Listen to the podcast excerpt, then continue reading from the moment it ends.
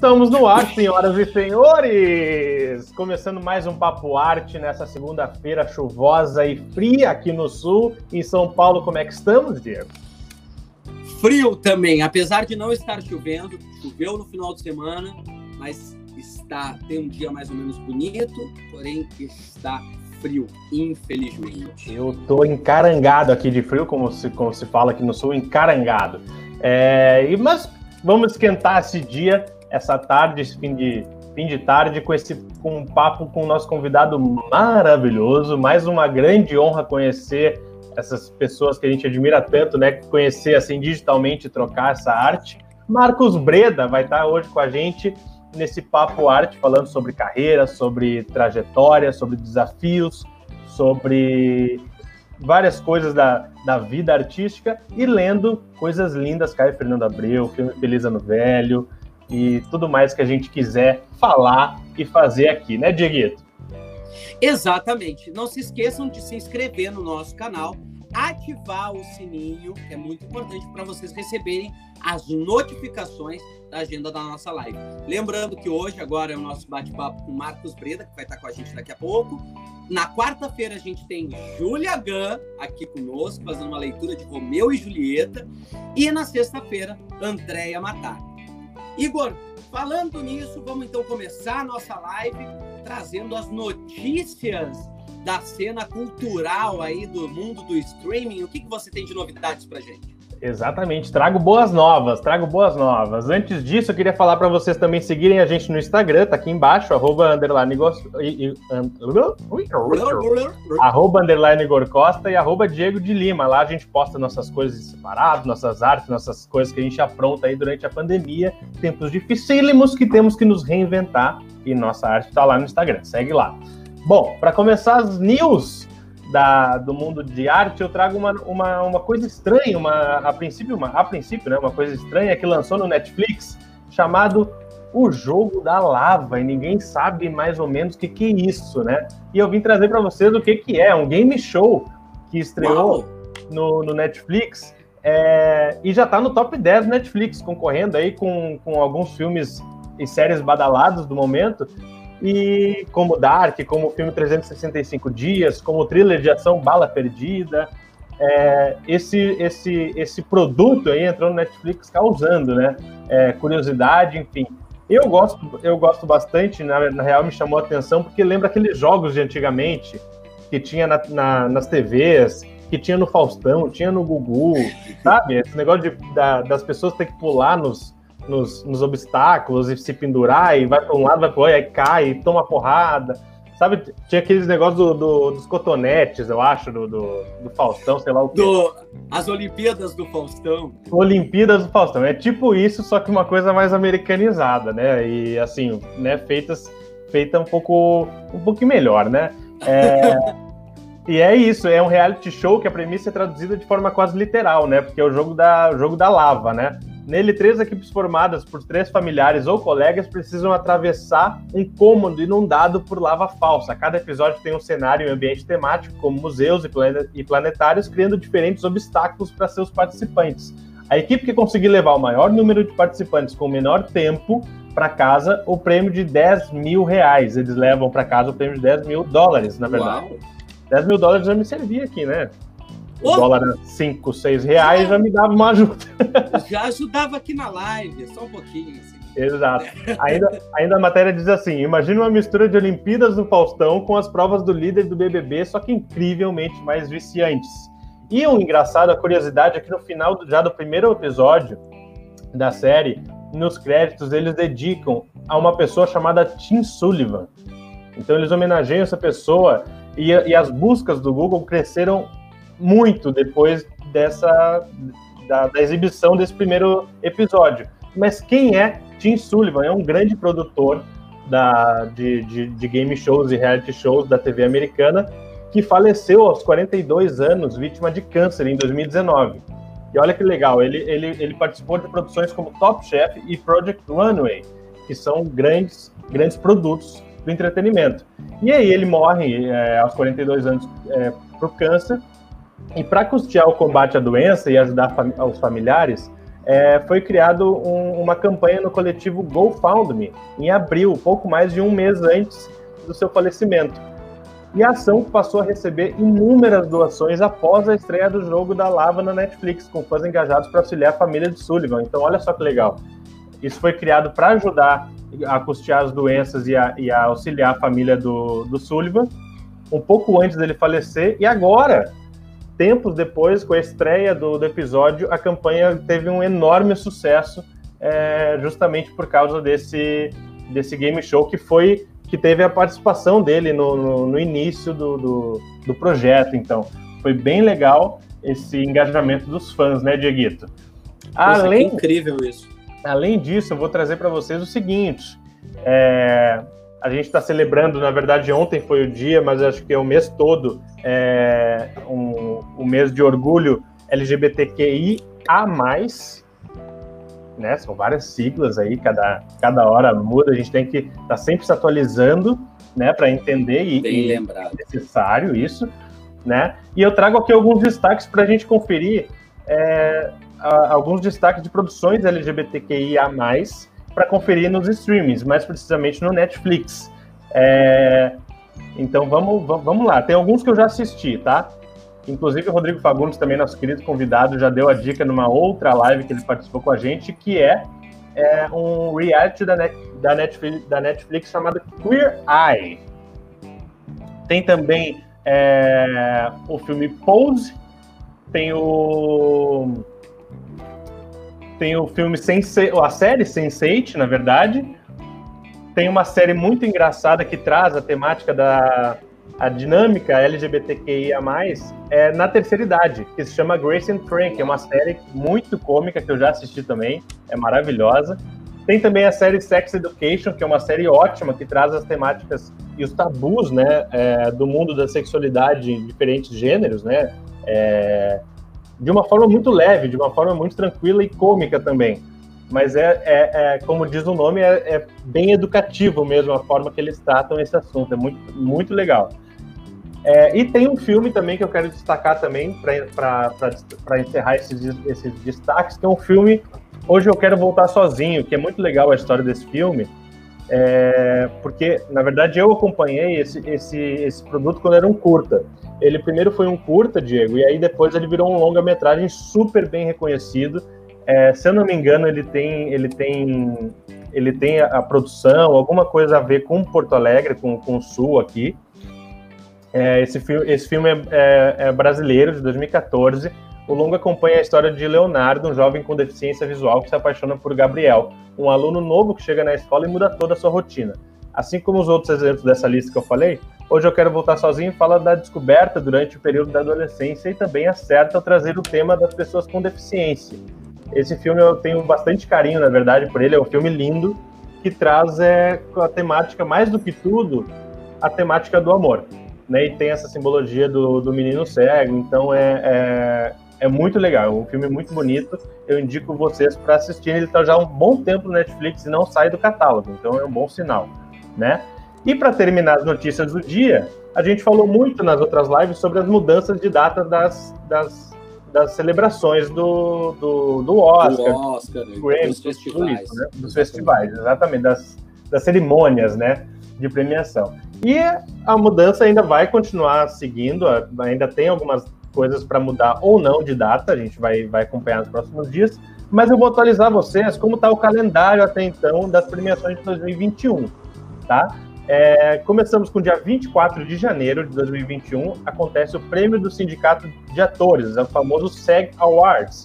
É, até o momento, a data da premiação não sofreu alteração por causa da pandemia, segue a data oficial. Dia 31 de janeiro, ainda teremos o Grammy, ao que tudo indica, que também não sofreu alteração. Dia 28 de fevereiro, começamos com Globo de Ouro, Golden Globe Awards. Uau! Né? Uh, esse, essa, premiação, essa, premiação, essa premiação tinha data prevista para acontecer em janeiro do ano que vem e foi adiado aí então para dia 28 de fevereiro. Depois, dia 7 de março, temos o, Crit o Critics' Choice Awards, que é bem importante também, dita bastante coisa do Oscar né? Ele também se adequou ao calendário após as mudanças do Oscar. Dia 11 de abril acontece o BAFTA Dia 25 de abril, então, vem o Oscar, né? Que, como eu comentei, ainda não se sabe. Inclusive, ele sofreu alteração e ainda não se sabe se vai acontecer presencialmente. Talvez o Oscar ainda aconteça de forma online, né, virtual. Né? virtual. Olha que, do, que loucura. E para terminar, ainda sem data, porque ele não foi alterado ainda, algumas premiações, como o prêmio do Sindicato de Produtores, o PGA Awards, o N Awards, o prêmio do Sindicato de Diretores, o DGI Awards, e o prêmio do Sindicato de Roteiristas, o WGA, WGA Awards. Ainda não tiveram suas datas anunciadas. Então, esse é o calendário até então, e aí vão rolar algumas mudanças de, de datas, provavelmente. Tomara que esses que já mudaram não sofram alterações, porque está tudo paralisado. Hollywood está tentando minimizar as, as, as, os prejuízos né, dessa paralisação da pandemia. Então vamos esperar. Temos por enquanto esse calendário. E quando tudo isso acontecer, nós estaremos cobrindo tudo isso de forma online aqui, então, né, Diego? Diego comentando Sempre. tapete vermelho, falando de moda, maravilhoso. Marcos então, Preta é concorrendo ao Oscar, ao Globo de Ouro. Why not? E a gente comentando aqui. E seguindo a linha das notícias da semana, estreou no dia 21 de junho uma série maravilhosa no Instagram que se chama quarentenados. Eles moram no mesmo prédio, mas não se encontram. Exatamente. Com episódios novos todos os domingos. Lá no Instagram, quarentenados, vocês podem conferir essa série maravilhosa que tem no elenco dois grandes amigos nossos, Gabriel Rocha, o Lei de Nada, e o Gabriel Vacaro, que estão aí no elenco. Então, dei uma conferida lá nessa série que é gravada totalmente dentro de casa, lá no arroba Quarentenados TV. Então, acessem lá, sigam e se divirtam com essa série super cômica. Diego, o Guilherme Malman, ele comenta aqui, só não me dá nenhuma informação de Dark, tô evitando até assistir a terceira temporada para não terminar nunca. A galera tá muito viciada em Dark nessa série, que eu muito. confesso, tentei buscar, fui, comecei a assistir, tava quase terminando a primeira temporada e já, já dei uma desistida, uma pausa, porque é muita informação, não tava entendendo nada. E eu quero mandar também um beijo para minha tia Ana Paula, que entrou aqui agora, estreando na nossa live no YouTube. Um beijo. Vai, Diego. Exatamente. Como eu estava falando, a... trazendo notícias aí do mundo audiovisual, a gente tem aí a retomada das gravações das novelas, exatamente. Olha. A Globo anuncia que a partir do dia 27 de julho vai mexer e vai voltar com a rotina de trabalho de muitos atores aí da emissora. Isso porque, com todas as medidas de segurança, a Globo vai retomar os trabalhos pouco a pouco, levando em consideração uma série de exigências. Por exemplo, agora será proibido que os artistas se vistam com a ajuda de camareiros e figurinistas. Isso mesmo, a partir de agora os atores deverão chegar com o próprio figurino das suas cenas já certas, já no corpo, já dentro da emissora. O número de troca de roupas também vai diminuir consideravelmente e alguns atores vão ter que fazer a sua própria maquiagem em casos menos complexos. Outra coisa que mudou dentro da, da emissora é o veto ao uso é, dos carrinhos elétricos pelos arredores dos estúdios. Como já era de costume, entre um estúdio e outro, o Projac é enorme, os atores se locomoviam através dos carrinhos, aqueles carrinhos de golfe, eles já vão ser vetados, os atores vão ter que chegar até os estúdios a pé. Isso tudo para evitar o contato aí, né, a aglomeração de gente, já que nos carrinhos cabem aí cerca de cinco, seis pessoas. Então, para evitar essa aglomeração, os carrinhos serão evitados. E um pedido especial da Globo é para que os atores levem a própria comida de casa, recomendando a marmita. Isso para evitar também a aglomeração nos restaurantes da emissora. Outra coisa que eles vai, que vão ser, que vai ser evitado, são as áreas de convivência. Muitos atores, enquanto esperam o início das suas gravações, ficam em umas áreazinhas de convivência, onde tem café, onde, tem, onde eles trocam, conversam e tudo mais. Isso já é um costume, já é de praxe. E para manter o distanciamento entre si, as áreas do cafezinho e do chá serão interditadas. É, já o uso de papel para os roteiros será banido, assim como as gravações externas com muitos figurantes. A princípio, apenas Amor de Mãe e Salve-se Quem Puder voltarão a ser gravadas em julho. A emissora planeja agora como será o retorno das gravações de No Tempo do Imperador e de Malhação. Inclusive, fazendo um adendo a essa, a essa matéria, eles vão fazer um ensaio agora previsto para, para o próximo dia 6 ou 7 de julho, com alguns atores dessas novelas, para ver como que vai funcionar essa retomada aí do setor da emissora. Enfim, Record também se planeja para retomar as gravações, ainda sem data. Quando a gente souber a data, a gente vai passar para vocês. Mas eles estão seguindo os mesmos protocolos aí que a Globo vem seguindo. Ou seja, é, são... é, a, é, a, volta do, do da, da, profissão raiz, né, Diego? Todo mundo levando sua roupinha, levando sua comida. É a volta da, da profissão, do início da profissão ali raiz, né? Que a gente tem que batalhar, fazer tudo. Isso aí. Exatamente. E falando sobre a volta da profissão raiz, sobre a volta do início de tudo, vamos convidar para juntar-se a nós Marco, Marcos Breda, esse ator maravilhoso, queridíssimo e que começou sua carreira aí numa época em que as coisas. Ele pode nos falar melhor como é que eram as gravações aí. Entra por aqui, favor, vem cá, Marquitos. Beleza, tudo bem? E aí, meu lindo, bem-vindo. Bem Prazer estar com vocês, obrigado pelo convite, fico muito honrado, estava aqui acompanhando as novidades que vocês estavam trazendo para a gente e um, essa volta às raízes, assim, eh, talvez possa afetar eh, mais fortemente uh, o pessoal que fez pouco teatro na vida, está muito acostumado com camareiro vestindo, com carrinhos, carrinho, entendeu? É. Olha, eu quando, assim, a pessoa que faz teatro, o ator de teatro, ele está acostumado a vestir o seu próprio figurino, a fazer a sua própria maquiagem. Eu caminhar dentro do Projac não é problema nenhum, porque um dos meus hobbies é correr a pé. Eu corro 8 quilômetros dia sim, dia não. Eu pareço um hamster aqui no playground do meu prédio. Eventualmente, quando está um dia de sol bonito, eu coloco máscara, coloco luva, não sei o quê. Vou correr na Lagoa Rodrigo de Freitas, que a única coisa que eu faço, além de ir a supermercados e farmácias, porque você está em forma cardiovascularmente, principalmente o pulmão, as tuas defesas imunológicas ficam muito fortalecidas. A corrida, eu, eu, isso, isso aconteceu durante a minha vida inteira. Eu comecei a correr a pé com 15 anos, com 20 eu fiz maratona, etc. E hoje em dia eu corro essa corridinha papai e mamãe, que é 7, 8, no máximo 10 quilômetros, que eles adequadamente chamam de family run.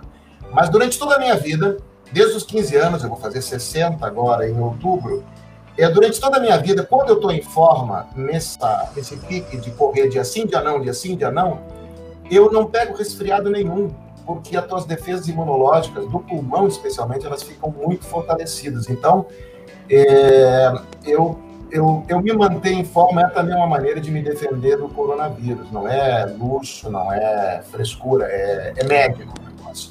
Mas tudo isso para dizer que essa retomada talvez seja saudável para o pessoal entender como é que as coisas funcionam. Assim, eu quando comecei a trabalhar como ator há quase 40 anos, foi no início dos anos 80, a gente trabalhava num regime de criação coletiva, num grupo que se formou chamado Vence Sonhos, é, e a gente se formou a, a partir sob a égide do teatro de criação coletiva que o pessoal das Drubal trouxe o trombone é, veio a Porto Alegre apresentando Trate Milhão. E a gente, nessa época, a gente tinha esse nosso grupo, eram oito atores, quatro atores, quatro atrizes, e nós fazíamos tudo. A gente não fazia só o texto e dirigia coletivamente, mas cada um era responsável pelo seu figurino, cada um. A gente, por exemplo, ia viajar com o espetáculo, a gente não tinha uma Kombi ou um ônibus alugado, a gente pegava ônibus de linha mesmo, colocava o cenário embaixo junto com as bagagens, aí viajava, sei lá, para Jaguarão, por exemplo, interior do Rio Grande do Sul. Depois de muitas horas de viagem, chegava em Jaguarão, descarregava na rodoviária, colocava numa Kombi, levava até o teatro, montava tudo. Não tinha, ah, produção, me traga uma água mineral, para toalhas no meu camarim, porra nenhuma. A gente que montava o cenário, a gente que montava a luz, a gente que montava o som, a gente que limpava tudo, organizava tudo. E depois de fazer isso, a gente ensaiava, a gente saía para filipetar na rua, fazer divulgação da peça, com filipetas, né? Aqueles. É, Os lambi-lambi também. É, entendeu? A gente que colava lambi-lambi de madrugada e tal. Aí terminava de fazer a peça, a gente que arrumava tudo, desmontava tudo, carregava tudo, ia jantar. E não era um sushi, a gente jantava um misto quente, com sorte rolava uma cervejinha, pegava o ônibus e viajava mais não sei quantas horas de volta para Porto Alegre. Então, claro que é excelente você fazer televisão, teatro, cinema com a estrutura adequada para ele mas é possível fazer, e eu acho que os atores, eh, alguns atores jovens vão uh, ter boas lições de como cuidar das suas coisas. Né? Tem coisas, está eh, muito acostumado a instalar o dedo e ver o camareiro ali tratar como se fosse uma babá. É bom. Né? Ator de teatro não joga figurino no sofá, no chão. Não. Ator de teatro tira o seu figurino, coloca num cabide e pendura, né? porque é inclusive ele que vai levar para casa esse figurino para lavar. Então, eu acho que, como tudo, assim, claro que eu acho essa pandemia uma coisa horrorosa, uma coisa tristíssima. É, milhões de mortos mundo afora. A gente aqui, mesmo subnotificado, nós já passamos de 60 mil mortos, deve ser pelo menos o dobro. É, mas no meio de toda essa tragédia, eu acho que tem algumas lições que podem ser aprendidas.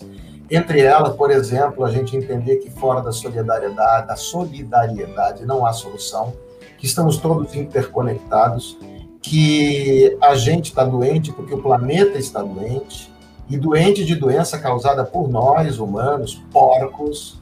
Nós somos uma gentalha planetária, que vou te falar uma coisa, viu? Olha, então assim, acho que tudo isso também serve como uma reflexão, além de, claro, ser uma coisa trágica, dolorosa, terrível, mas eu procuro sempre olhar uh, para ver o que, que eu posso aprender com determinada fase difícil.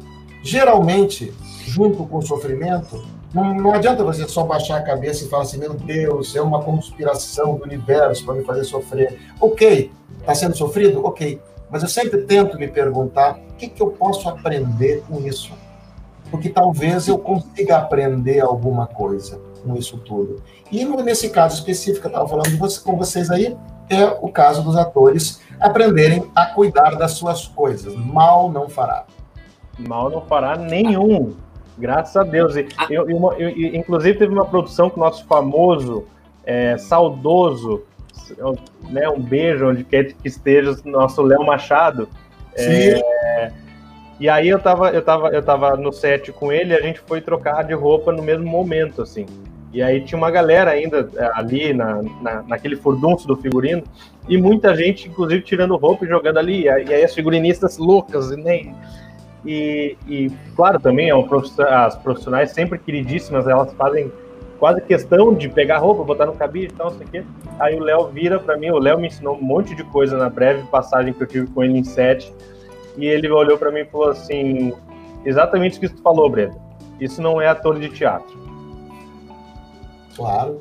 Claro. Né? E aí ele pega Exatamente. a roupa dele, o protagonista do filme, pega a roupa dele, pega o cabide, põe, pega a roupa dele que estava ali e tal.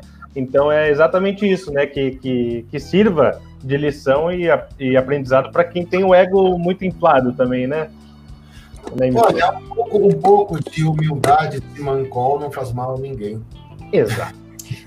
Não, e também pega um pouco nos, nos novos atores é, que, infelizmente, acabam se acostumando mal, não começam pelo teatro, acabam começando direto pela televisão ou pelo cinema e, e, acaba achando que isso é a vida quando não é, quando a gente tem que ir lá e produzir o próprio, próprio espetáculo, panfletar, fazer como você mesmo diz. E aí você vê a nítida diferença entre o ator que veio do teatro, não menosprezando os outros, pelo contrário, porque tem atores que, que vêm do, direto do cinema e, e tomam esse cuidado mas os atores que vêm do teatro, eles já vêm, eles já têm esse, esse cuidado intrínseco, porque já é deles, né? É, eu vou te falar uma coisa, desculpa até te interromper, mas assim, uma das coisas não é, é não é, é, é glamorizando o teatro como um lugar, assim, o que eu estou querendo dizer é que quando você trabalha em grupo, num esquema mais artesanal, onde todos dependem de todos, você não tem apenas uma formação técnica, uma formação teórica, você tem uma formação ética. Ética. É ética no sentido de o que é certo, o que é errado, o que é comportamento aceitável, o que não é. E principalmente entender que para você estar bem, o seu colega tem que estar bem. O colega não é um, digamos assim, um, um objeto de cena que eu vou usar para aparecer melhor é o meu colega, eu tenho que tratá-lo com, no mínimo, não precisa amor, mas no mínimo respeito, é, lealdade e companheirismo, coleguismo. É, e aquela tal história, ator bom de contracenar, você olha no olho e fala assim, pô, o cara está contracenando comigo ele está olhando no meu olho, ele está mais preocupado comigo do que com a plateia. Claro que a gente está olhando para a plateia, lógico Sim. que a gente sabe, a gente tem a noção da plateia, mas a plateia vai achar o nosso jogo interessante se a gente estiver jogando o nosso jogo para o nosso prazer mútuo e não para se exibir na plateia.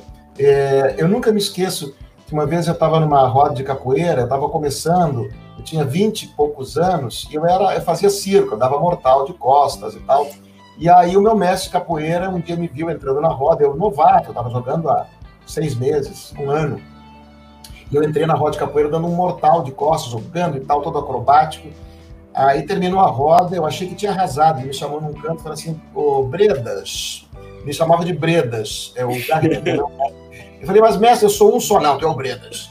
Aí ele falava assim, eu posso te falar uma coisa? Eu falei, claro, mestre. Ele falou assim, teu jogo é chato pra caralho. Eu falei, mas por quê? Porque tu não tá jogando com o teu parceiro, tu tá te exibindo na roda, tu tá usando a roda de capoeira para se exibir. Tu não tá interessado no teu parceiro, tu tá interessado em ser exibicionista. A hora que tu parar de jogar para se mostrar para a plateia e jogar para o teu parceiro, para vocês dois criarem alguma coisa juntos ali, tu vai ter aprendido a base da capoeira, que a base da capoeira é o jogo, que é a mesma coisa que o jogo do ator. É contracenar, entendeu? Não é tá ali, claro que você pressupõe a plateia, lógico, mas é mais ou menos como um casal fazendo amor. Tem gente que vai para um motel e fica se olhando no espelho. É melhor olhar para o parceiro, para a parceira. é mais interessante, entendeu? Exatamente. Concordo, concordo, Brenda. E seguindo nessa, nessa, nessa linha, né, pra gente, que a gente tem muito assunto para falar hoje, é, vamos ler, vamos reler uh, esse clássico, reler no caso você, né? De Olha, Feliz aí, Ano Velho, esse filme, um clássico. Quem ainda não assistiu, assista. É um clássico do cinema nacional. Feliz Ano Velho, protagonizado por Marcos Breda, nosso esse aqui, aqui, Esse, esse roteiro aqui, esse livro aqui, isso aqui é uma cópia do roteiro. Ele é autografado pelo meu querido diretor Roberto Gerbitz. Caramba, que maravilha. Isso aqui é 1986, quando a gente filmou isso.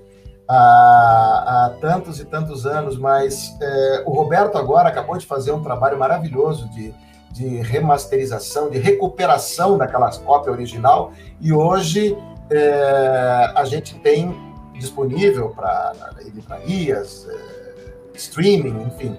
É, Ano Velho, todo remasterizado, com o som original, com as cores recuperadas.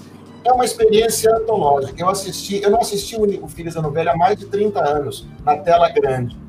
E aí assisti no final do ano passado. Quando eu fui assistir, eu olhei assim, eu virei pro Roberto e falei, caralho, Roberto, é mais real do que a vida.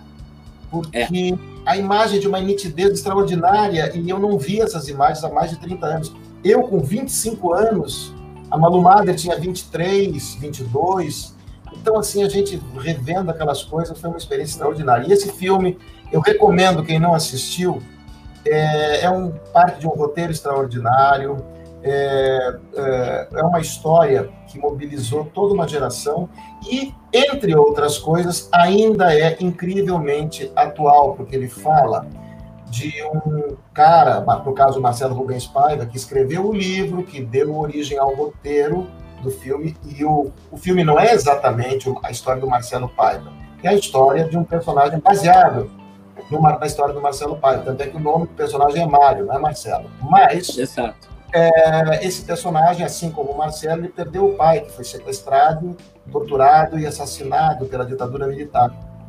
Então, quando a gente vê hoje em dia, ó, alguém roubou um carro. É, é, é, aqui, aqui do lado de casa. Ah, é, eu imaginava que o Filhos Ano Velho, como filme, como obra, em termos estéticos, é, podia ser muito atual, e eu acredito que é. Mas pior é que ainda é tristemente atual do ponto de vista político. Quando eu vejo na rua essa garotada chamando, e não só garotada, tem os velhos também que fazem isso, clamando por intervenção militar, por AI-5, eu falo assim, ou gente que não viveu isso e é ignorante porque não sabe do que estão falando, ou é gente cínica pra cacete que sabe do que está falando e mesmo assim defende. Uhum. Entendeu? Então, uh, Felizano Velho é sim um filme atual por boas e más razões. Eu prefiro apostar nas boas. Nas boas, sempre. Vamos ler então? Vamos fazer essa troca massa que a gente faz todas as lives? Vamos quem lá. é que vai fazer o Klaus? Quem é que vai fazer a gorda? Então, aqui, ó. Você, obviamente, vai fazer o personagem do Mario, né? Que foi o seu protagonista. É, a gorda, que no filme é interpretado pelo Júlio Levi, é, sou eu quem vai fazer. O Igor vai fazer o personagem do Klaus, no filme interpretado pelo Carlos Loeffler. Lindo, maravilhoso, Carlos. É, e vai fazer a Soninha, que também no filme foi interpretada interpretado pela atriz Beth Goffman. Eu tenho uma sugestão. Então, se, se cada um está dividindo assim, eu, além de ler o Mário, eu gostaria de ler as rubricas, porque eu acho que ajuda a circunstancializar a ação. Por favor, acho ótimo. Por favor, acho ótimo. Tá bom? Então vamos lá. Começa pela sequência 21, né? São três sequências só: 21, 22 e 23, é isso? E 24. Tá bom, então, ó. Sequência 21, sala. Casa de Mário, Campinas, interior, dia. Mário e Klaus estão sentados no velho sofá da sala. Na casa, em Campinas, agora bem mais arrumada e com melhor aparência. Os dois estão jogados com as mãos em seus violões, enquanto ouvem a dissonância que vem da parte de cima. Em dado momento, Mário se levanta em um acesso de raiva. Eu mato, minha irmã, eu mato. Nem um mês de casa e ela manda essa menina sem perguntar, sem nada. Klaus, é você. Eu não aguento mais ouvir Pedro e o Lobo, hein? Ainda se não fosse só esse movimento. Nesse momento, a porta da sala se abre e o que se vê é um enorme pacote de supermercado secundado pela gorda que ainda puxa um carrinho de feira. Ela entra assobiando Prokofiev, o mesmo movimento que está sendo tocado pela Soninha lá em cima. Pronto, gracinhas. Daqui a pouco quero alguém na cozinha para me ajudar a limpar o peixe, hein? Gorda, pede para ela parar um pouco. Hum, ué, porque eu ah, vai lá e pede. Eu já tenho muita coisa para fazer. Hum. Se não bastasse a outra lá em cima, ela ainda manda esta bicha com áreas de dona de casa. Você não queria casa arrumada? Então, tá aí. Depois, o aluguel fica mais barato. Nessa hora, Mário tem um novo acesso de raiva e sobe as escadas correndo para o andar de cima. Sequência 22, quarto de Soninha, casa de Mário, Campinas, interior, dia. Soninha está tocando no maior entusiasmo, com mas muito desafinada, quando Mário, lívido de raiva, aparece na, na porta. Porra, Soninha, faz duas horas que você está tocando essa merda, mas que saco, porra. E qual é a tua, hein, Mário? Quer que eu pare de estudar para vocês brincarem de Beatles lá embaixo? Brincar? Mas quem é que tá brincando? Somos nós ou é você com essa desafinação de bandinha do interior? Sai dessa, Soninha. Pode voltar para São Paulo e tentar outra coisa, porque o teu negócio não é música. Quem cuida da minha vida sou eu, meu bem. Você ainda vai me ver em uma puta orquestra. Além do mais, o aluguel já tá pago. Enquanto eu não arranjar, não arranjar outra casa, não saio daqui. Então não dá para parar um pouquinho? Tudo bem. Acho que eu vou dar uma descansada. Sequência 23. E só para ilustrar, a sequência é essa aqui, ó. Olha que beleza. Sequência 23. Close dos violões sendo tocados por Mário e Klaus, que estão na sala em Campinas. A música é o rock tema do filme sem a letra, apenas isolada. Mário em voz off dois amigos que se falavam por música. Assim éramos eu e Klaus. A gente tocava junto desde garotos. A música termina com a fala acima. Pô, tá do caralho, Mário! Gostou dessa? Genial! Agora precisamos transar a letra. Aí ele vira-se para a gorda, que entretida desenha na parede da sala. E aí, gorda, curtiu? Hum. Isso aí não é plágio, não, hein? É exatamente esse momento. A gorda está pintando lá e gritando. Isso aí não é plágio, não? E aí, sequência 24, quarto de hospital interior dia. Close de Mário, deitado em sua cama de hospital. E ele responde aquela fala do passado da gorda. Não é não, gorda. Nessa hora, a gorda, que estava lendo, distraída em uma cadeira ao lado da cama, se assusta com as palavras de Mário. O quê? Nada, eu estava lembrando de umas coisas. Não dá para fazer muito mais aqui desse jeito. Melhor lembrar do que ficar vendo essas porcarias na televisão. Eu adoro ficar lembrando das coisas. Ai, sempre faço um filminho do meu passado, eu romantismo tudo. Até meus pais ficam legais. Engraçado, né? Outro dia, conversando com a Soninha, ela me disse que tinha saudades do tempo de primário, que na época devia odiar com todas as forças. Saudades. Lá sei eu. Acho que logo a gente nasce. Logo que a gente nasce, já tem saudades da barriga da mãe. Vai saber. Eu só sei que qualquer coisa que eu já vivi é melhor do que estar assim. E o Mário fala isso imobilizado na cama de hospital, porque ele acabou de fraturar a sexta vértebra cervical e ele está tetraplégico. E assim acaba a sequência 24 e esse nosso pequeno flashback. Muito legal fazer isso.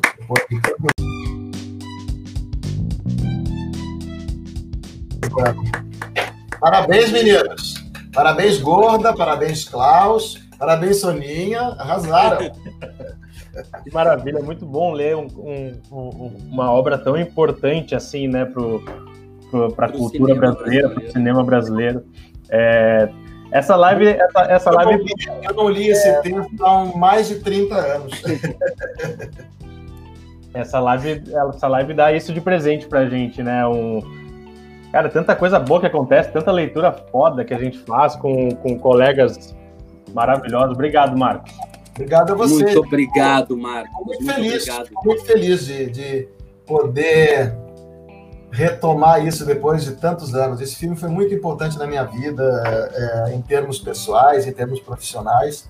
Foi assim uma mudança de rumo muito importante e eu uh, tenho muito carinho por esse trabalho, gosto muito dele e assistindo hoje em dia eu continuo achando que esse filme ele é atual do ponto de vista estético, do ponto de vista é, de cinema mesmo. É, é um filme cuja decupagem, cuja direção de arte, cuja fotografia do Sasa Charlone, Clóvis Bueno, que era o diretor de arte, é, era uma equipe maravilhosa de profissionais muito talentosos um elenco incrível, eh, tinha o Marco Nanini, a Eva Vilma, é, vários atores é, que eu tive o maior prazer na época de contracenar. Então, é uma coisa que eu guardo no coração com muito orgulho e com uma saudade gostosa, porque eu tenho certeza que todos nós que fizemos parte dessa viagem, chamada Feliz Ano Velho, o filme, todos nós fizemos o nosso melhor, porque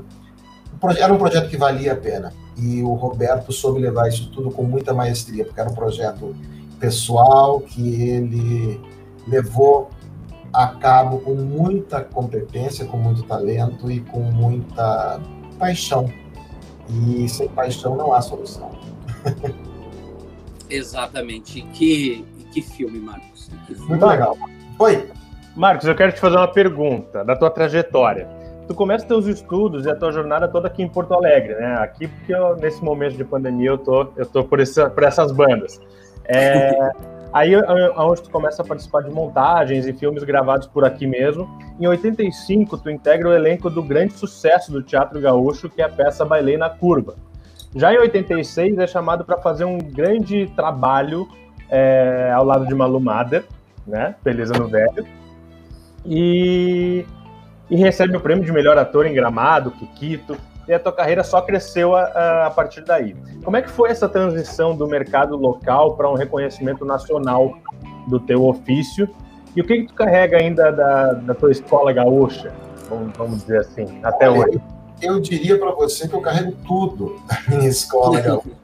Antes de fazer o Bailei na Curva, eu fazia parte de um grupo chamado Vende-se Sonhos, que foi o grupo onde eu aprendi a maior parte das coisas mais importantes é, nesses primeiros meus primeiros verdes anos. Estou falando verdes anos não só porque eram os primeiros anos da minha carreira, mas também porque a gente fez junto um filme chamado Verdes Anos é, em 1983, que foi histórico também é, e é um filme também para o qual eu tenho o maior orgulho. Uh, o Vende Sonhos a gente trabalhou junto durante durante o, o, o, grupo teve cinco anos desde sua fundação até uh, quando uh, cada um foi para o seu lado. Mas é, eu, Ângelo Palomero, Marco Sório, Marcel Dumont, Chala Felipe, Marta Bia Vasque, Débora Lacerda, Cleide Fayad, quatro meninos e quatro meninas, a gente passou anos trabalhando junto e foi onde todos nós aprendemos muitas das coisas mais importantes que eu carrego vida fora como referencial na minha profissão. Depois disso, eu fiz o Bailei na Curva durante o ano de 85, fui para São Paulo por conta desse filme. Olha que legal, novidade. Ih, que legal, o Guilherme Malman. O Guilherme Malman. Obrigado. É... E aí o que acontece? Eu fui para São Paulo para fazer o Feliz Ano Velho por conta de um teste. Tinha um teste que eu fiquei sabendo que estava rolando, eu fui fazer o teste e peguei o protagonista do filme na base do teste. Era uma coisa que nem a minha mãe acreditava que seria possível. E, mas... e olha que minha mãe, mãe de filho único, é uma pessoa de fé, né? Mas oh, eu sei bem. mas eu me mudei para São Paulo, passei um ano morando lá. Depois que terminou o filme, eu continuei em São Paulo. Foi uma época que eu dividi apartamento com o Caio Fernando Abreu que virou um dos meus maiores amigos. Isso era primeiro semestre de 1987.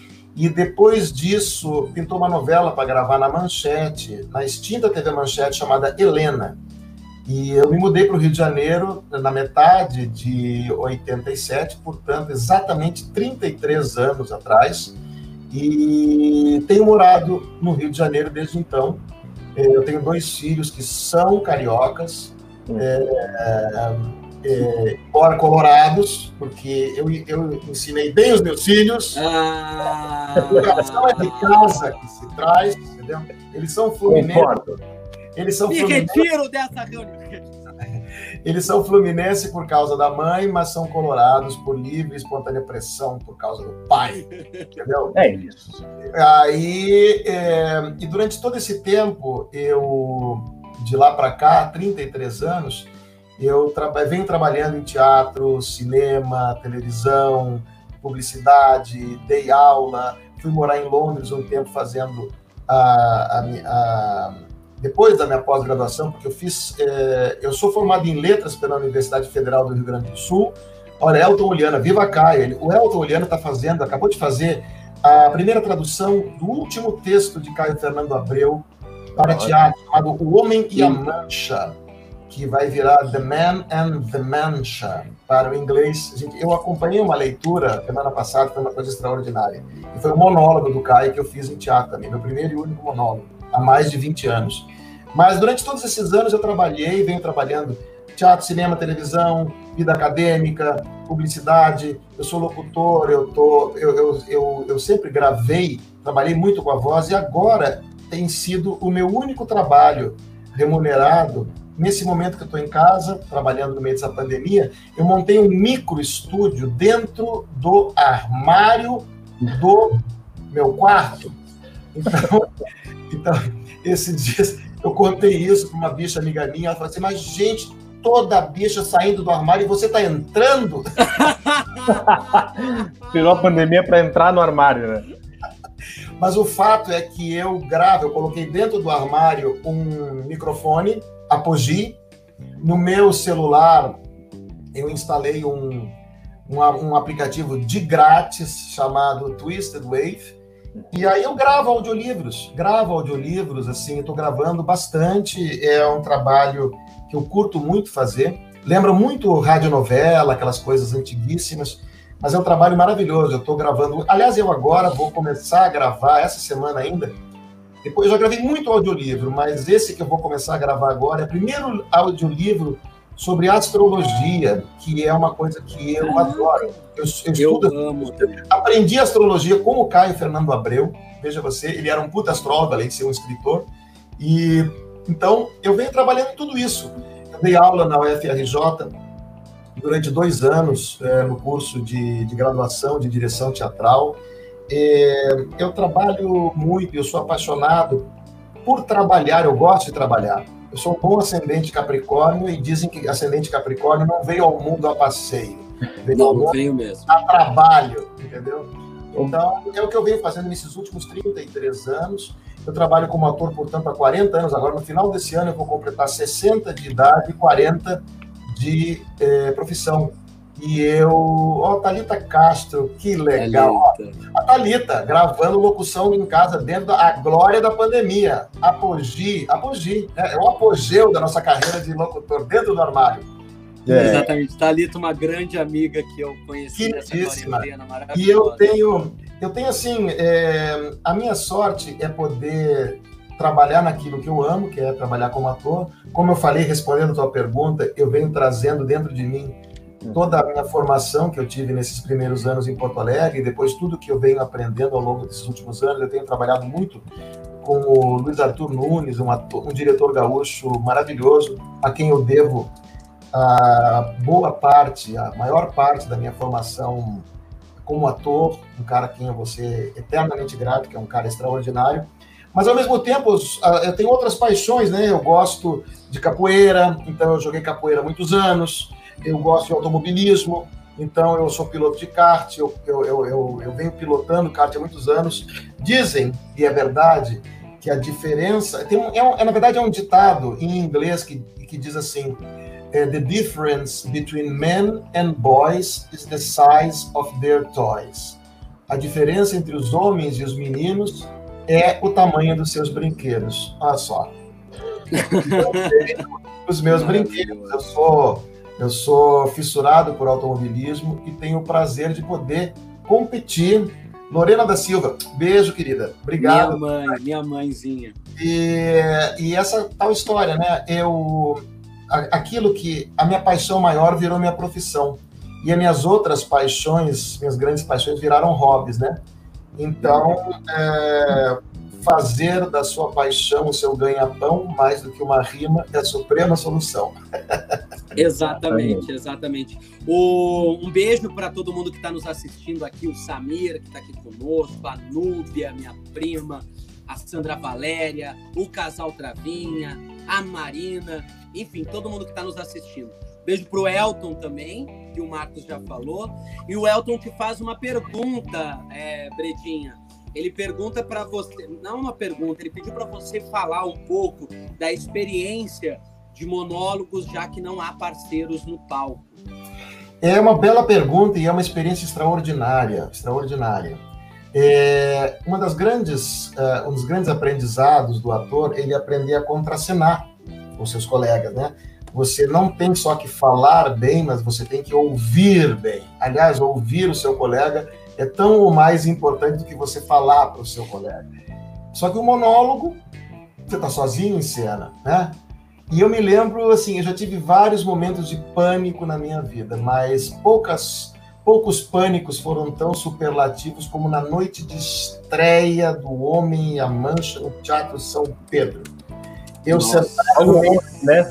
Palco, eu sentado no meio daquele palco, a peça tinha uma hora e dez de duração, eu sozinho naquele palco, e eu me lembro que, terceiro sinal, o Luiz Arthur veio para me desejar merda, ó, Bredinha, estou aqui na plateia, vamos que vamos, vai dar tudo certo. Segundo sinal, que é a hora de você ir para a sua marca em cena e esperar. E aquela hora que você dá a merda, deseja merda para os colegas, daqui a pouco eu olhei para o lado, não tinha ninguém! Ninguém! Mas ninguém! Agora fudeu, mas puta que pariu. Aí eu me lembro que começava a peça, tinha um banquinho no meio do teatro, e eu sentado no banquinho, com aquela posição do pensador de Rhodes, e aí, terceiro sinal, abre a cortina, acende a luz, eu levanto meus olhos, olho para a plateia, o Teatro São Pedro lotado, e eu só no palco. Meu Deus. Só me lembro que me passou uma frase na cabeça. Assim, muito bem, espertinho. E agora? puta que pariu! E aí eu comecei a peça e fui fazendo a peça, peça, aquele pânico sereno, né? Você está em pânico, assim, suando pânico, mas fazendo. Teve um momento lá que eu esqueci, me deu um branco, mas do banco que durou três segundos, parecia 30 minutos. Mas fui levando, levando, levando, e incrivelmente estreiei a peça, foi um sucesso. Fiquei três anos viajando o Brasil inteiro com ela. Mas fazer monólogo é uma experiência extraordinária. Nem todo ator tem que precisa, deve, pode, quer passar por isso, mas o ator que passa por isso nunca mais será o mesmo, porque você tem que estabelecer dentro de você um diapasão, né? Tá, tá com metrônomo, né? Uhum. Você não tem o seu colega para dar o ritmo né? com você. Você tem o que a gente falou antes, né? Que, que você falou antes não tem, né? Não o tem. Jogo. Ao mesmo tempo, você tem que construir isso dentro de você. É. Tudo, todas as instâncias da representação estão concentradas em você. E aí você tem que contracenar com a plateia, você tem que contracenar com o operador de som, com o operador de luz, com os objetos de cena, com as marcas, com o texto, com você mesmo e com aquilo que você tem, com o seu dever de casa que você fez, aquilo que você fez durante todo o tempo de ensaio, que você se preparou, que você estudou, que você se concentrou e buscou dentro de você aqueles referenciais.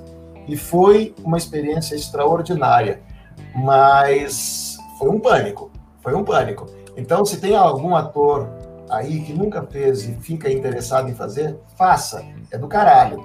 Mas prepare-se, porque é um puta do medo, mas é legal pra cacete.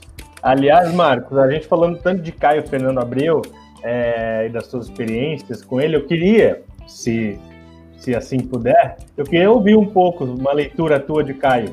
O que, tu acha? Eu tenho, eu tenho uma paixão muito grande pelo trabalho do Caio.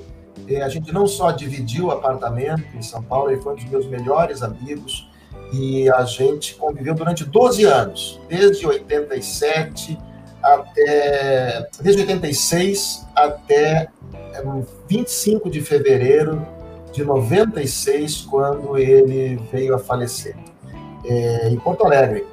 E, eu fiz trabalhos baseados na obra dele. Eu fiz um curta-metragem chamado Sargento Garcia, baseado num conto homônimo do livro Morangos Mofados. Eu tenho aqui nessa, nessa minha modesta biblioteca, eu tenho todos os livros do Caio, todos autografados com dedicatória. Nossa. Morram de inveja. Estou aqui me debulhando de inveja, porque é, eu guardo muita coisa de trabalho aqui. Até Vamos fazer um escambo de livro daqui a pouco, a gente vai fazer uma troca. eu guardo muitas coisas assim de trabalho que eu gosto. Aqui, por exemplo, eu tenho um, um livro baseado num dos personagens mais legais que eu já fiz na minha vida, chamado Arlequim Servidor de Dois Patrões, do Carlo Goldoni. E aí eles usaram uma foto minha como capa do livro, e, que é um personagem e um, e um, e um, espetáculo, um trabalho que eu tenho o maior orgulho. É, quem ajudou, inclusive, a fazer a minha preparação para esse personagem, além do Luiz Arthur Nunes, diretor, Ângelo Palomero. Ângelo Palomero, que fazia parte do Decisões naquela época, ele virou um dos meus maiores amigos, parceiros, e é um cara com quem eu venho trabalhando esses anos todos. A gente fez mestrado juntos. Ele continuou, fez doutorado. Hoje ele é o doutor Ângelo Palomero. Mas, mais de qualquer outra coisa, ele é um dos meus irmãos dessa vida, assim como o Aymar Labac, que trabalhou no Feliz Ano Velho, que é outro irmão que eu tenho na vida. E, e, e essas pessoas a gente carrega para sempre. A vida e o trabalho me trouxeram irmãos que eu não tive. Eu nasci sem irmãos, mas eu conquistei irmãos vida fora. O Ângelo foi um deles, é um deles, é um parceiro de vinho, que a gente adora beber vinho juntos. É, o Aymar Labar, outro queridíssimo amigo, que inclusive era para já ter filmado nesse primeiro semestre, foi adiado para o segundo semestre, um longa-metragem dele, chamado Cordialmente Deus, e que eu iria contracenar com meu filho caçula, que é ator também, desde 10 anos de idade. Ele já fez uma novela comigo, chamada Rick Lázaro, e ele agora a gente ia fazer cinema juntos, olha que chique. E foi adiado para o segundo semestre, para o início do ano que vem, mas a gente vai fazer. Vai fazer. E um desses é, irmãos da vida foi o Caio Fernando Abreu, e esse livro, eu escolhi para ler para vocês esse livro aqui é maravilhoso, eu recomendo muito. Chama-se Pequenas Epifanias.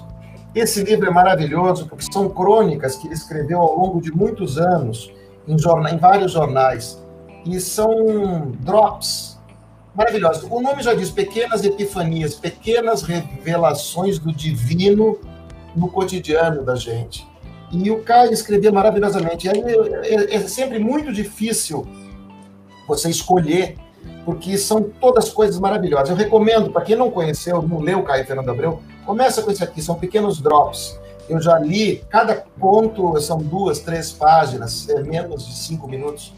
E é uma maravilha de você entrar em contato com a obra desse cara, ou, no caso, voltar à obra desse cara. Eu queria ler para vocês um, um, dos, um dos, das crônicas que eu acho mais belas aqui.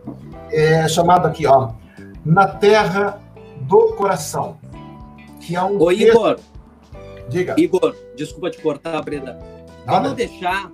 Vamos, vamos deixar só ele na só tela. Breda na tela ler essa. Responsa, outro monólogo de novo, não.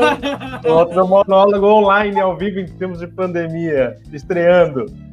Vamos lá, então. Na terra do coração.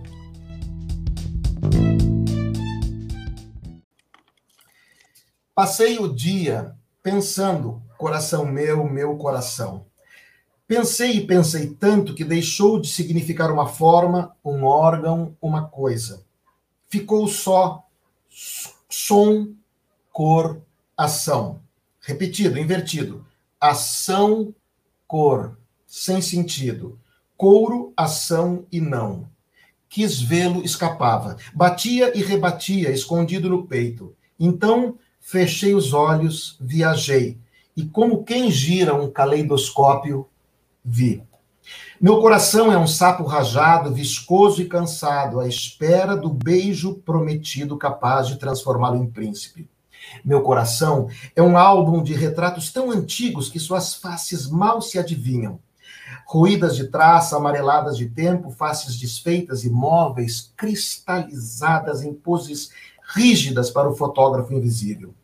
Este apertava os olhos quando sorria, aquela tinha um jeito peculiar de inclinar a cabeça. Eu viro as folhas, o pó resta nos dedos, o vento sopra. Meu coração é o mendigo mais faminto da rua mais miserável. Meu coração é um ideograma, desenhado a tinta lavável em papel de seda, onde caiu uma gota d'água. Olhado assim de cima, pode ser Vu Vang, a inocência, mas tão manchado que talvez seja Ming Yi, o obscurecimento da luz, ou qualquer um ou qualquer outro, indecifrável. Meu coração não tem forma, apenas som. Um noturno de Chopin será o número 5, em que Jim Morrison colocou uma letra falando em morte, desejo e desamparo, gravado por uma banda punk. Couro negro, prego e piano. Meu coração é um bordel gótico em cujos quartos prostituem-se ninfetas decaídas, cafetões sensuais, deusas lésbicas, anões tarados, michês baratos, centauros gays e virgens loucas de todos os sexos. Meu coração é um traço seco, vertical, pós-moderno, coloridíssimo de neon, gravado em fundo preto. Puro artifício definitivo.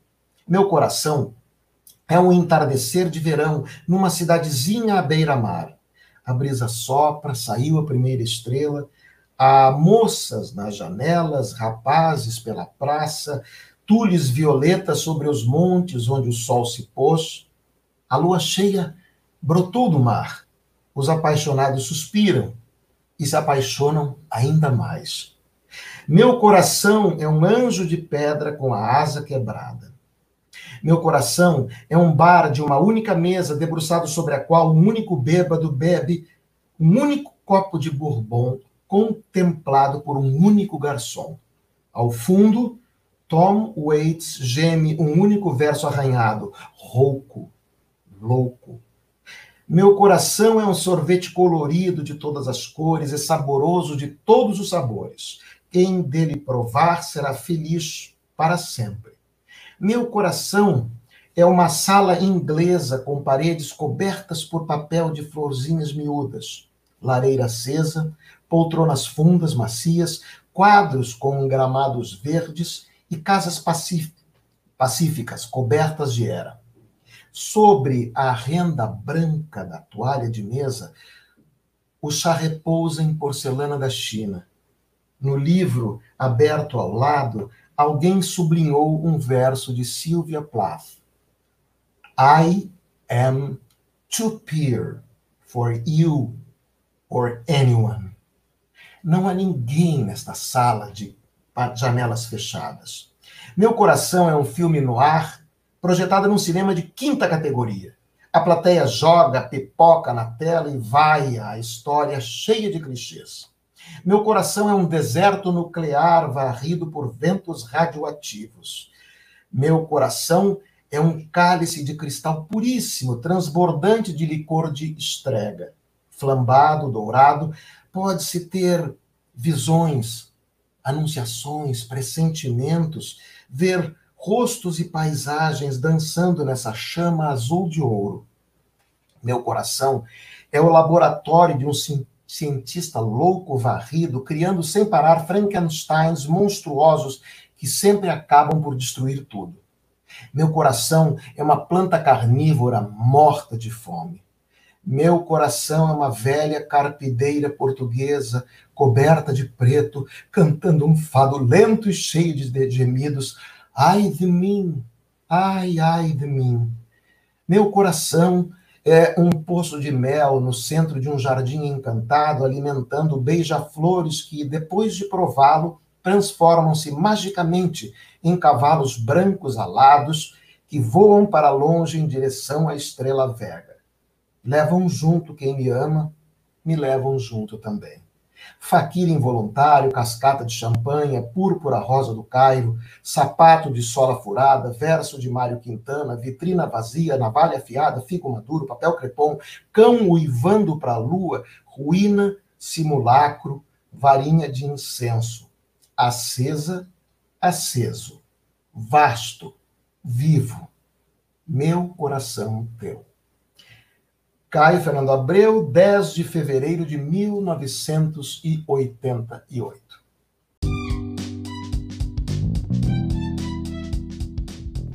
É isso. Ah. Cara, escrevia para caralho. Maravilhoso. Todo mundo aqui elogiando, vários beijos, todo mundo dizendo que amor, corações e palmas para você, Breda. Obrigado. Essa incrível do Caio Fernando Abreu. Estreamos o monólogo virtual.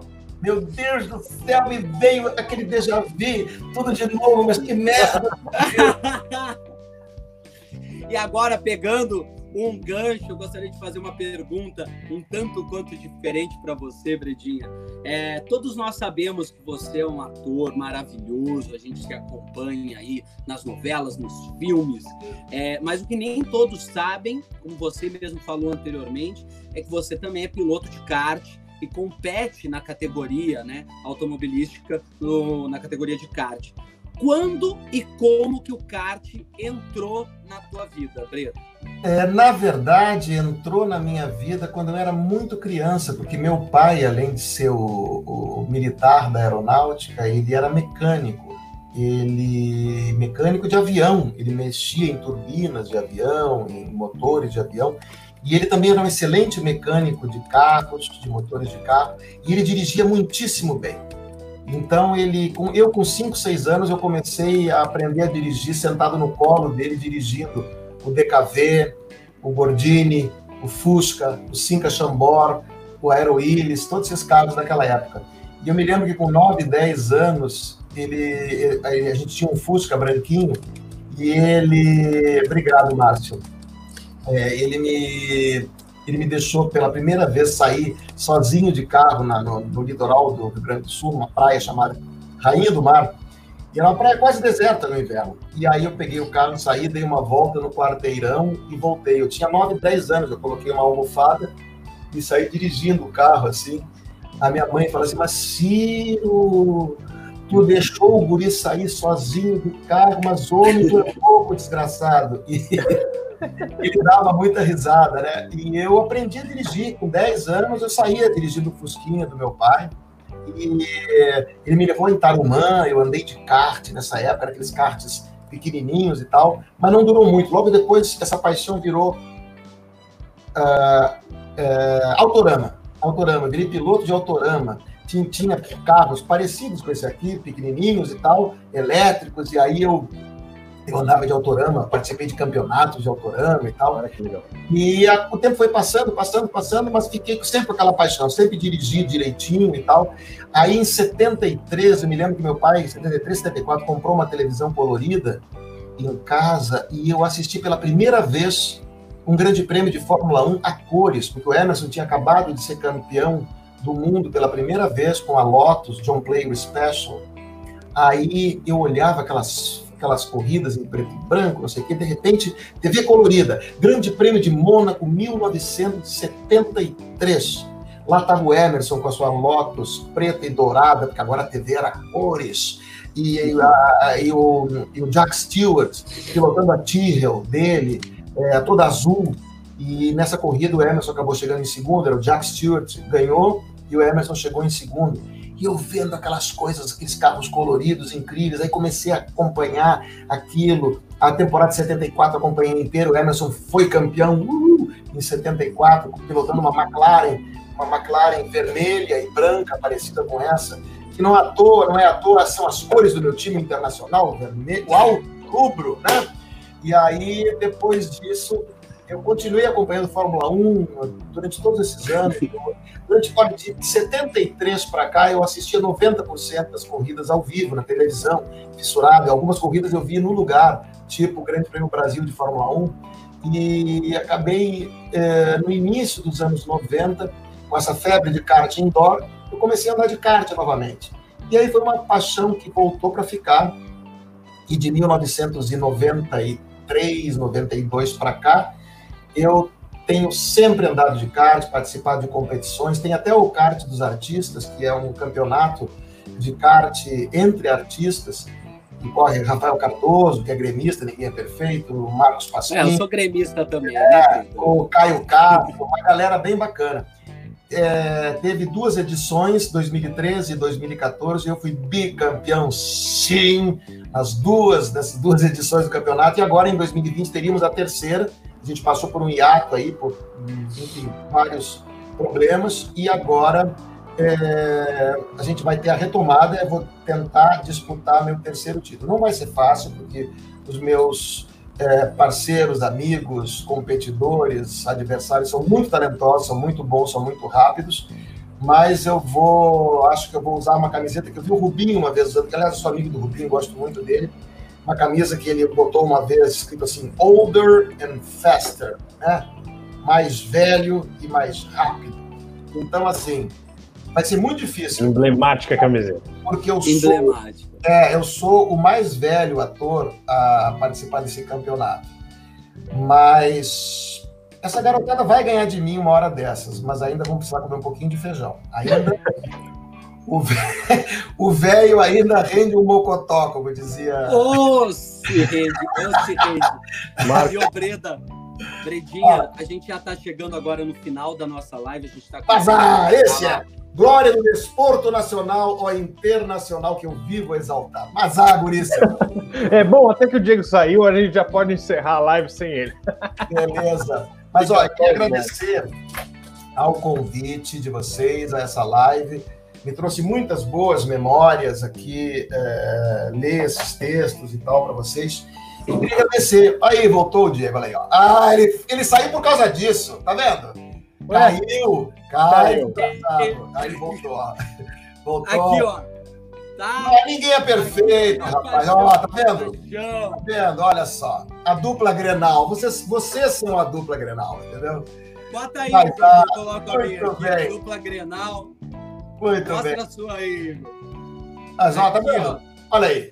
Olha que poder. Somos aqui, amigos, olha só. Somos amigos. Eu aqui, ó, eu aqui de marisco entre mar e rochedo, tá vendo? Olha aí. Fala, Marquinhos. Predinha, a gente está encerrando já a nossa live, o tempo já está estourado. Eu só queria. O casal Travinha está aqui, que eu já tinha comentado com você no backstage. Eles querem muito fazer uma live com você, que eles têm um canal de esportes. E vai ser super bacana, até por conta dessa sua versatilidade aí no, principalmente no automobilismo. Então eu queria agradecer para você, a gente vai passar agora a nossa agenda de lives, agradecer imensamente a sua presença aqui conosco. E te convidar para ouvir um pouco das lives que vão acontecer aí na semana. Maravilha, olha, queria agradecer a vocês, agradecer a todo mundo que participou, que me deu o privilégio da, da companhia durante esse, esse, essa nossa live. Agradecer a vocês dois pelo convite, dar parabéns pelo, pelo canal de vocês, por essa iniciativa, que vocês tenham muito sucesso. E eu dou meu prefixo aqui, sai do ar. Um beijo para todo mundo, um abraço para quem é de abraço, um beijo para quem é de beijo e meu carinho para todo mundo. E eu fico aqui ouvindo as dicas culturais, sou todo ouvidos. Tudo de belo, garotada. Vamos lá. Muito obrigado, Bredinha. Um beijo enorme, fica com Deus. Vamos então à nossa agenda de lives da semana. Hoje, segunda-feira, dia 29 de junho, agora está acontecendo nesse exato momento a live sobre o orgulho LGBTQIA+. Pedro Fernandes bate um papo com o digital influencer Edu Alves no Insta, arroba Mundo Pedro Fernandes. Às 20h30, Maria Zilda Betlin bate um papo com Fredi Assis Ribeiro, lá no arroba Maria Zilda Betlin. Às 21 horas, live sobre beisebol. O casal Travinha bate um papo sobre o esporte com o atleta e treinador da seleção brasileira de beisebol, Thiago Caldeira, no Insta, arroba Casal Travinha. E às 21 horas, Metallica faz uma live relembrando um show antigo do Ao Vivo em Bogotá, que foi que aconteceu no dia 2 de maio de 1999. Amanhã, terça-feira, dia 30 de junho, às 18 horas, tem a live A Arte Nossa de Cada Dia. Carla Guape bate um papo com a atriz Kelsey Ecardi no Insta, arroba Carla Guape. Às 19 horas, Aqui no YouTube tem Sandra de Sá fazendo um show. E às 20h30, Maria Zilda Betlin recebe Ciro Barcelos no arroba Maria Zilda Betlin. Na quarta-feira a gente dá as informações das outras lives e eu só quero deixar uma dica para vocês para quarta. Tem a live às 20 horas sobre racismo no esporte. Casal Travinha vai bater um papo com o ex-árbitro Márcio Chagas e o doutor Gustavo Bandeira, autor de um livro que fala sobre o tema. Uma live imprescindível, é a única live que a gente vai falar aqui sobre quarta-feira. As outras lives, na quarta-feira, a gente passa a agenda. Lembrando que quarta-feira a gente recebe aqui Júlia Gun para bater um papo conosco. Então, e lembrando que hoje ainda, e lembrando que hoje ainda tem live comigo o Marcos do arroba Noveleiros ah, é Real me convidou, uma honra. Então eu vou participar com ele, vou ser entrevistado por ele, olha que honra, entrevista, ele que entrevista grandes estrelas da, da, da novela brasileira. Eu vou estar lá, lá, no Instagram dele hoje, às 8 horas, arroba Noveleiros Real. Live comigo hoje. 20 horas. Às 20 horas, né, Igor?